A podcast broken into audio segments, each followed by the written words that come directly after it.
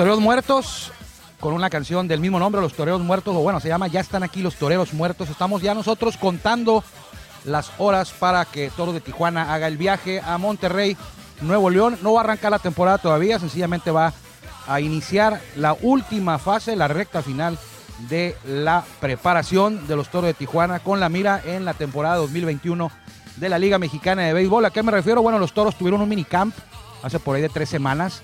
Eh, era para receptores y para lanzadores. Una semana después inició la pretemporada de manera formal ya con el resto de los jugadores, los peloteros de posición.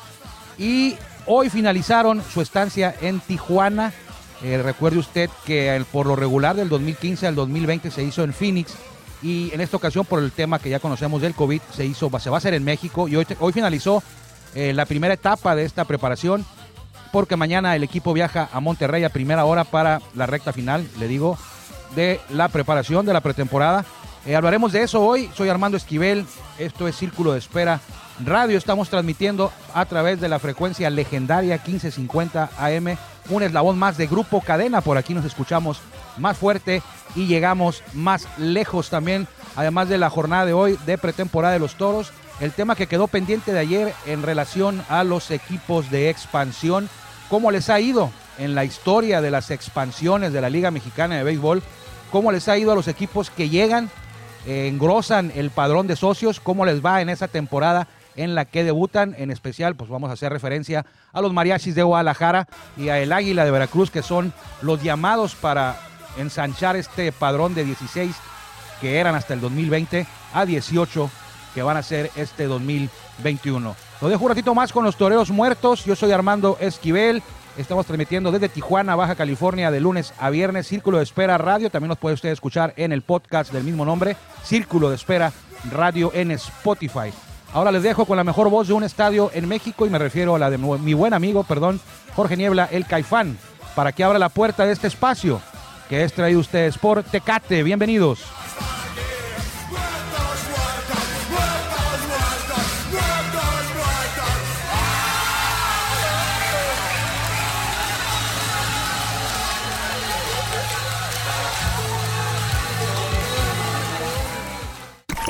Ya estamos en el círculo de espera. Acompáñanos a tomar turno y hablar de béisbol con un toque relajado.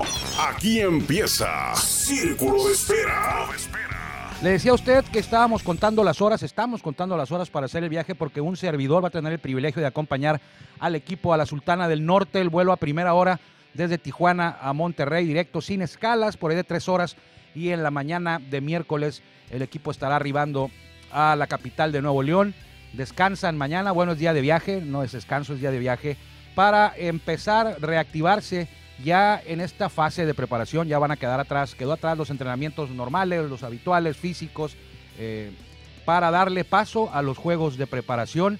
Van a tener un total de, ahorita le voy a decir, 1, 2, 3, 12 juegos de preparación. El equipo ya no va a volver a Tijuana hasta el 24 de mayo. Es decir, van a tener sus juegos de preparación y van a aprovechar que van a estar en la parte noreste de nuestro país para de ahí de Monterrey trasladarse a, Nuevo Laredo, donde los toros van a abrir la temporada regular con una serie de tres juegos. El primero de ellos es el viernes 21 de mayo.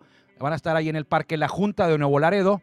Eh, eh, por ahí vivo mi papá, o sea que me va a dar mucho gusto si estoy por allá ir a, Nuevo Laredo, lugar donde mi, mi padre es de Chihuahua pero eh, pasó su adolescencia, infancia, unos años de su adolescencia, infancia ahí en Nuevo Laredo. Me da siempre mucho gusto estar por ahí, recorrer los caminos los que, de los que él, en los que él anduvo cuando era un, jovenazo, un, adolescente. Eh, llegan mañana a Monterrey los Toros eh, y el jueves tienen su primer juego de preparación contra Sultanes de Monterrey en el Estadio Monterrey. El viernes van a jugar contra Tecolotes de los dos Laredos, van a jugar ahí en Monterrey de preparación. Y el sábado otra vez contra Monterrey en el mismo Palacio Sultán. El domingo tienen día libre y el lunes contra Saltillo en Monterrey. El martes 11 contra Monclova en Monclova.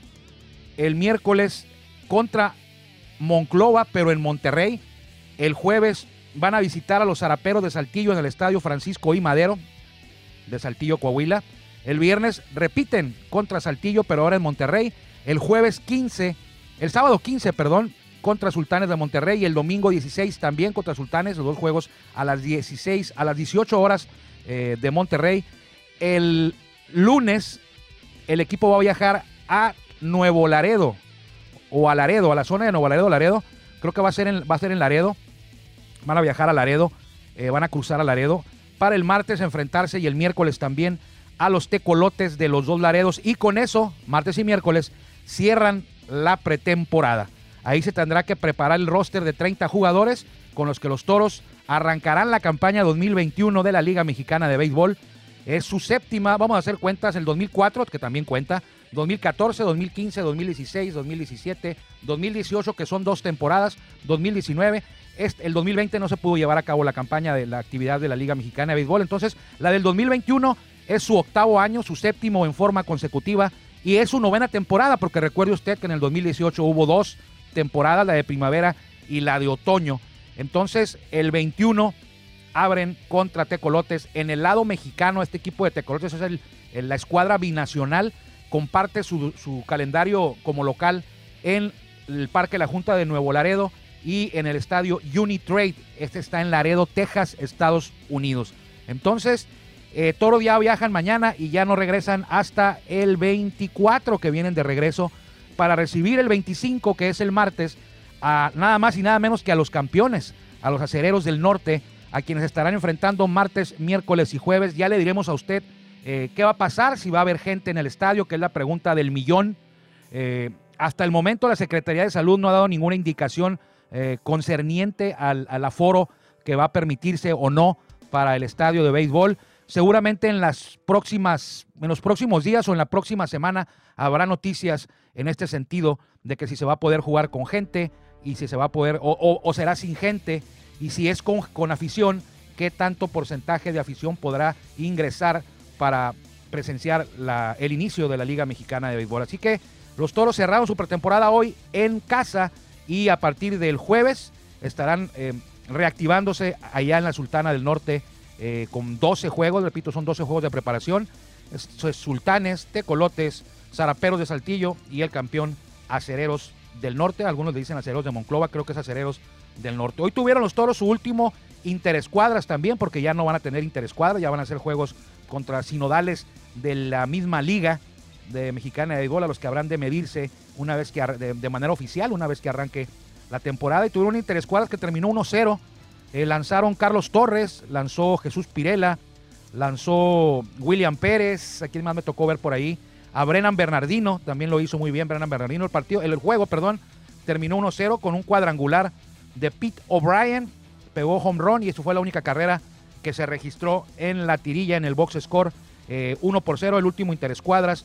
Eh, aliliaron, estuvieron jugando Johnny Davis, eh, José Guadalupe Chávez, Leandro Castro, Pito Bryan, que ya mencionábamos, Efren Navarro también estuvo, el Cochito Cruz, el Cochito Cruz, perdón, Luis Cruz, eh, Gabriel Gutiérrez lo hizo como designado, Mariscal Villagrana, Isaac Rodríguez, Junior Lake, Ricky Álvarez, Jorge Carrillo, Adalberto Carrillo, el que está llamado a ser el tercer catcher del equipo, Daniel Castro también estuvo por ahí de, parador en corto, y ese fue tuvieron la práctica habitual y cerraron con este duelo interescuadras. Se preparan porque a primera hora van a estar eh, en el aeropuerto internacional Abelardo L. Rodríguez de la ciudad de Tijuana para tomar avión rumbo al aeropuerto, al puerto aéreo de Monterrey. Creo que se llama Mariano Escobedo, el aeropuerto de Monterrey.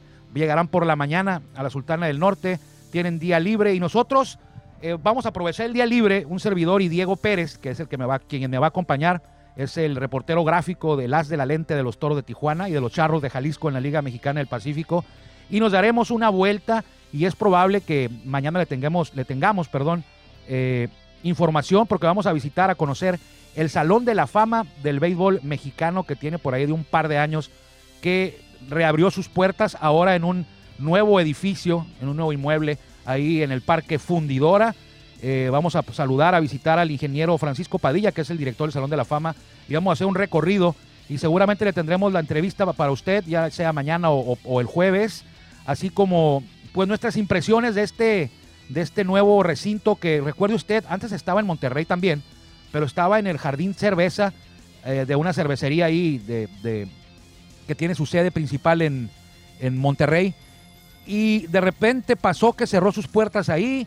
Hubo siete años, ocho años eh, que no hubo Salón de la Fama en, eh, como edificio. Y fue hasta el 2019 cuando abrió sus puertas en este nuevo recinto eh, del, que está ahí en, Monterrey también, pero está en el Parque Fundidora. Mañana lo visitaremos si Dios quiere y le tendremos a usted los detalles de este nuevo inmueble ahí en Monterrey. Entonces, eh, estén pendientes porque mañana, mañana estaremos por allá transmitiendo desde Monterrey para todos ustedes aquí en, en la 1550 AM. Vámonos al tema que quedó pendiente de ayer porque hablamos de mariachis, hemos hablado del Águila de Veracruz, equipos que van a estar de vuelta en esta temporada 2021 de la Liga Mexicana de Béisbol. Es una expansión, nadie esperaba una expansión, sobre todo que se da en plena pandemia en el 2020 era más probable que habláramos de una compresión, de, que, fueran a participar menos equipos. Sin embargo, eh, se dio este anuncio por parte de la Liga Mexicana de Béisbol en el 2020. Se anunció que tanto Veracruz, una plaza legendaria, la más vieja en la Liga Mexicana de Béisbol, y Guadalajara tendrán béisbol en la Liga Mexicana eh, de Béisbol, la Liga Mexicana de Verano, el circuito veraniego. Eh, sabemos que en Jalisco tienen a los Charros desde hace por ahí de 6, 7 años con, eh, en la Liga Mexicana del Pacífico. Y en verano, Veracruz estuvo hasta el 2017 y se movió. Ahora el equipo que era Veracruz en el 2017 es el que funciona como tecolotes de los dos Laredos. Así que del 2018 al 2020 fueron tres años sin béisbol. Bueno, el 2020 no hubo béisbol de verano en ningún lado, pero son tres años que se quedó la afición sin béisbol ahí en Veracruz. Recuerde usted que en algún tiempo Veracruz pues tuvo por ahí de siete equipos, ¿no? Estaba Córdoba, estaba, no, no tantos, unos cinco. Estaba Córdoba, estaba Veracruz, estaba Poza Rica, estaba Minatitlán, estaba Coatzacoalcos, creo que también es de Veracruz, ¿no? Coatzacoalcos está en Veracruz y también está ahí, ¿no? Sí, sí está, sí está en Veracruz. Entonces, de, de haber tenido tantos equipos, y de pasar tres años sin, sin, tener uno solo en todo lo, en, todo lo, iba a decir ancho del, estado, pero no es muy ancho, Veracruz es, es delgado, alargado. Entonces ahora está la, la, franquicia esta nueva de expansión que no se va a llamar Rojos del Águila, se va a llamar el Águila de Veracruz a partir ya de, pues que son 16 días para que arranque esta temporada. ¿Cómo le ha ido a los equipos que han ingresado a la Liga Mexicana de Béisbol? Nos tenemos que remontar a, a 1991 cuando se dio la más reciente expansión en la Liga Mexicana de Béisbol. Y en esa ocasión, precisamente, fíjese lo que son las cosas, eh, ingresaron dos equipos en el 91. Uno era de Jalisco y otro era de Veracruz, tal y como va a ocurrir en este 2021. En aquella ocasión, en el 91, yo tendría por ahí 18 años en el 91, eh, los Charros de Jalisco eh, ingresaron a la liga en la que hasta, este momento era la, su etapa en Guadalajara más, más próxima de béisbol veraniego. Entraron los Charros y entraron los Cafeteros de Córdoba en 1991. A los dos equipos no les fue muy bien, no les fue nada bien en cuanto a récord. Los Charros tuvieron 57 ganados y 62 perdidos, pelota por abajo de 500, mientras que los Cafeteros de Córdoba registraron 48 victorias y 68 derrotas. A pesar de tener récord negativo en el 91, los Charros sí alcanzaron a meterse a los playoffs, avanzaron a playoffs y fueron despachados rapidito. Creo que los barrieron en la primera ronda de playoffs, pero ellos sí alcanzaron a colarse a la postemporada. Entonces, en récord, pues les fue mal, pagaron el noviciado, pero recuerde usted que ahorita es lo que no es lo que menos importa cuando un equipo nuevo llega a una plaza que tiene años sin béisbol eh, la afición les va a perdonar todo. ¿Por qué? Porque están de vuelta. Es el enamoramiento de que el béisbol regresó. Eh, no es que, el, no es que el, récord no importe. Sin embargo, pues con la sola felicidad de tener el béisbol de vuelta, eh, la afición a veces les, les pasa cosas, les, deja pasar no avanzar a playoff. ya cuando es la segunda temporada o la tercera, bueno, ya es diferente ahí. Hay equipos que han llegado y no han avanzado a playoff. Me refiero, por ejemplo, ahorita a los generales de Durango, Llegaron el 2017 que ellos venían de, Ciudad del Carmen. Ciudad del Carmen, sí, Ciudad del Carmen, Campeche. Se, llamaban Delfines, jugaban en el Parque Resurgimiento ahí en, Ciudad del Carmen. Se movieron a Durango en 2017 y ya jugaron 17, dos temporadas de 2018 y la 19. Es decir, han tenido cuatro intentos y no han avanzado a playoff los eh, generales de Durango. Eh, sus mejores años en Durango fueron cuando se llamaron Alacranes, por allá en el 76, 77, 78 y 79. Ahí sí llegaron a playoff, creo que en par de ocasiones. Esos Alacranes de Durango eh, tuvieron mejores resultados que los que ha tenido generales del 2017 para acá. Vámonos más atrás, porque antes de la del 91 hubo una expansión muy grande en 1979, cuando la liga pasó, escuche usted bien, de 16 a 20 equipos. Ese año 79 es el año en el que más equipos ha tenido la Liga Mexicana de Béisbol. Y digo ese año porque solamente el gusto duró un año y fracción. Y ahorita le voy a decir por qué. En el 79 ingresaron Alijadores de Tampico, Leones de Yucatán, Azules de Coatzacoalcos eran, sí, y Rojos del Águila de Veracruz. De esos cuatro, como se dice por ahí, no se hizo, no, se hizo uno en toda la temporada. Todos tuvieron récord perdedor. El más rescatable fue Azules de Coatzacoalcos, que tuvieron 66 ganados y 69 perdidos. Y luego estuvieron los Leones de Yucatán, que ganaron 62 y perdieron 69. Los Alijadores de Tampico, 59 victorias y 75 derrotas. Y Rojos del Águila de Veracruz, apenas lograron ganar 48 y perdieron nada más y nada menos que 85 ocasiones. Pues el rol era como de 130 juegos, ¿no? 48 ganados y 85 perdidos para los Rojos del Águila. Los cuatro se quedaron fuera de playoff en el 79. Y le digo que, esto solamente de 20 equipos duró un año y, poquito más, porque se cumplió la temporada de 1979. Y cuando llegó la temporada del 80, arrancaron los 20 equipos. Sin embargo, Ahí está en ese año de 1980 el episodio que todos recordamos de la Asociación Nacional de Beisbolistas, la ANAVE, que conmocionó al mundo del béisbol en la Liga Mexicana de Béisbol con un paro de labores, con una huelga generalizada que le dio al traste a la temporada. Bueno, no es que, no es que estemos criticando a la nave, eh, ellos, eh, su, objetivo era loable, buscaban mejores condiciones laborales, eh, se, se unieron para exigir mejor trato, mejores condiciones de trabajo ah, como beisbolistas. Hicieron la huelga. Eh, sin embargo, pues la Liga Mexicana pues tuvo que parar porque fueron muchos más de la mitad de los peloteros que se unieron. Tuvo que parar y esa es la temporada la que le daban carrilla a los zaraperos porque al, frenarse la temporada se decidió darle el título al equipo que estaba en primer lugar, general, y era Zaraperos de Saltillo. Era el título que presumían, el único título que presumían hasta hace poco, por ahí del 2009, 2010, que sacaron el bicampeonato.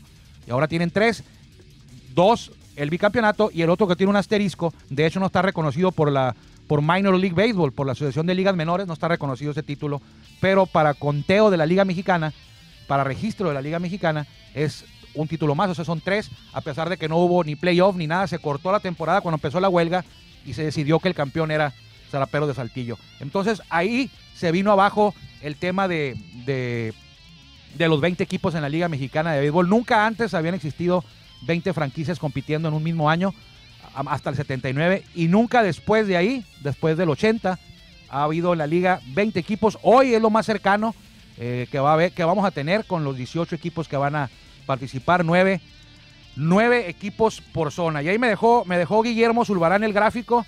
Ocupo el gráfico siguiente, pero pues no está. No sé si me lo puedan acomodar ahí el otro gráfico porque Guillermo no está. Vamos a ver un poquito más atrás, porque hay otros equipos, es el siguiente gráfico de, esa, de ese programa. Ahí están otros seis equipos atrás, después, perdón, antes de 1979. En el 73 también hubo una expansión, dos equipos ingresaron que fueron eh, en Chihuahua los dos, los Dorados de Chihuahua y los Indios de Ciudad Juárez. El año de mi nacimiento, en 1973, Chihuahua recibió a dos equipos fue la primera vez que jugaron los indios de Ciudad Juárez en la Liga Mexicana de Béisbol. Los Dorados no, los Dorados habían estado una temporada nada más en 1940. Se fueron y regresaron hasta el 73 junto a los indios. Estos dos equipos fueron, fue la expansión de la liga en 1973 y ninguno de los dos eh, bailó con la más bonita de la fiesta. ¿eh? A los Dorados 45 ganados, 87 perdidos y los indios que en ese año fueron dirigidos por Benjamín el Cananea Reyes. Ganaron 55 y perdieron 78. Creo que el estadio se llamaba Cruz Blanca, ahí en Ciudad Juárez, esta, esta frontera con El Paso, Texas. Eh, conozco yo por ahí porque mi papá vivió ahí de niño. O sea, mi papá anduvo por todo este terreno, eh, por, por Nogales, por Nuevo Laredo, por Chihuahua, por, por Ciudad Juárez, hasta que llegó aquí a, Los Ángeles y a Tijuana. En el 72 también había habido eh, expansión, Pericos de Puebla y Cafeteros de Córdoba en una de sus varias, varias etapas. Pericos se presentó ese año con 72 ganados y 65 perdidos. Lo hizo bien. Y los Cafeteros también lo hicieron bien. Ganaron 72 y perdieron 61 y fueron los líderes de la zona sur, esos cafeteros de 1972. Quiere decir que este año de expansión fue el mejorcito eh, para los equipos de nuevo ingreso, que fueron Pericos y Cafeteros. En 1971 también hubo expansión. En esa ocasión ingresaron los estibadores y creo que los estibadores eran de Tampico y los piratas que no eran de Campeche.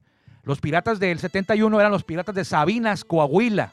Los piratas de Campeche ingresaron a la liga, pero no como expansión. Fue un traslado, fue un movimiento de franquicia.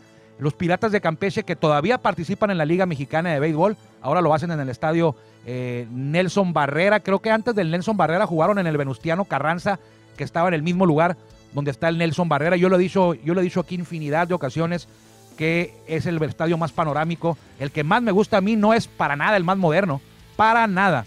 Pero está a un lado del malecón de la ciudad de Campeche. Y si usted se pone a ver el, béisbol eh, arriba de primera, en la, grada arriba de primera, puede ver la caída del terreno de juego, el, juego, la caída del sol sobre el Golfo de México y sobre el malecón de Campeche. Eh, pero bueno, los del 71 no eran los piratas de Campeche, eran los piratas de Sabinas. Tuvieron marca de 62 ganados y perdieron 83, mientras que Estibadores le fue mucho mejor con 79 ganados y 65 perdidos. Esas son las expansiones eh, más próximas en el pasado que ha tenido la Liga Mexicana de Béisbol. Eh, hubo un momento que la liga tenía por ahí de seis equipos, siete equipos, ocho equipos, pero ahí estamos hablando de 1940, 1950. Por cierto, en el 52 le voy a platicar algo. Ah, lo de Piratas de Campeche, el equipo que ahora es Piratas de Campeche, antes de ser Piratas de Campeche era Alacranes de Durango. Hace rato hablábamos de Alacranes de Durango. Jugaron en Durango hasta 1979 y en el 80 se cambiaron, se convirtieron, perdón, tras moverse la franquicia en los Piratas de Campeche, que, son los que ahora conocemos y que dirige Francisco Campos, va a dirigir en la temporada 2021. Le quería platicar una, una, pregunta que le hice a Anuar Yem en el programa de Béisbol Sin Fronteras de de hoy por la mañana. En alguna ocasión, solamente en una ocasión, en la historia de la Liga Mexicana de Béisbol, solamente en una ocasión, una temporada inició sin que hubiera un equipo en la Ciudad de México. Esa fue la temporada de 1952. La única temporada, sí, 52, creo que sí, sí fue 52. Es la única temporada, o 51. Bueno, creo que fue la de 52, pero ahorita lo voy a revisar. En esa temporada, Jorge Pasquel se salió de la liga y vendió el Parque Delta. Se quedó sin, sin parque para béisbol, la Liga Mexicana, y sin equipo. Entonces, a los 15 juegos, no recuerdo quién fue quien consiguió rentar el Parque Delta y consiguió, no sé si de manera con una negociación o por mis pistolas, como se hacía en aquellos años, traerse una franquicia que ya estaba jugando en San Luis, la de Tuneros. Entonces, Tuneros de San Luis, en la temporada del 52, arrancó en, San Luis Potosí la campaña y luego de 15 juegos el equipo se movió o lo movieron voluntariamente a fuerza a la Ciudad de México para ser los rojos del México, que ahora son los Diablos Rojos del México. Entonces, en esa temporada del 51 no, no hubo ningún equipo de la Ciudad de México cuando arrancó la temporada. Esa es una, una trivia ahí para que usted la tenga ahí en la mente. Un equipo, la única ocasión que no hubo equipo en Ciudad de México cuando inició la temporada fue en 1952, que luego Tuneros a los 15 juegos se movió o lo movieron a la Ciudad de México. Hoy por la mañana ya jugaron los Dodgers y volvieron a perder algo que ya se está convirtiendo en algo, en algo habitual, ¿no? Ya no, ya no es mucha novedad en las últimas dos semanas que los Dodgers hayan perdido. 7-1 la pizarra en un duelo de siete entradas. Recuerde usted que ayer no se pudo llevar a cabo el juego por eh, lluvia. Hoy tendrán una doble cartelera, ya están jugando el segundo compromiso. Eh, perdió Clayton Kershaw, pone su marca en cuatro ganados, tres perdidos. Eh, una entrada nada más, qué raro, una entrada.